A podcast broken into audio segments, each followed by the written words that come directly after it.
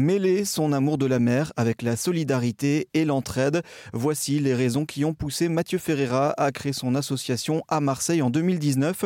Une association baptisée les Pêcheurs du Cœur avec laquelle il organise en compagnie d'autres pêcheurs amateurs ou professionnels des actions de dons, de partage et de solidarité.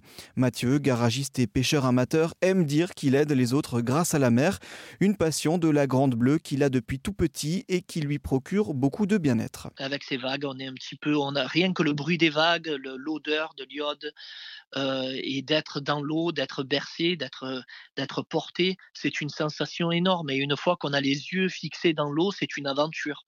Euh, chaque poisson est merveilleux, chaque pierre, et il faut en prendre soin, parce que plus on en prendra soin, plus euh, nos, ben, nos enfants, nos arrière-petits-enfants, etc., pourront en bénéficier aussi. Euh, quelle est la, la, plus belle chose de pouvoir prélever son propre poisson et de pouvoir le, le, manger tranquillement, etc., avec sa famille? Et c'est juste, c'est juste, on va dire, énorme. Et j'invite beaucoup de monde à, mettre un masque, un tuba, à regarder ce qui se passe dans l'eau et de pouvoir euh, palmer.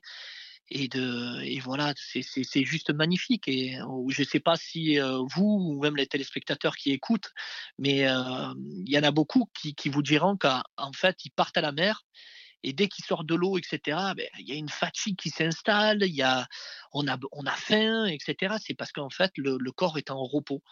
Et c'est juste merveilleux pour moi. En fait, la mer, c'est la, la, seule façon, euh, c'est l'amour qui relie euh, les continents dans le mmh. monde. Donc, euh, il faut savoir la respecter, il faut savoir, il faut savoir l'écouter et il faut savoir l'aimer. En pêcheur averti, il pratique une pêche durable en respectant les quotas autorisés, les espèces et leur taille.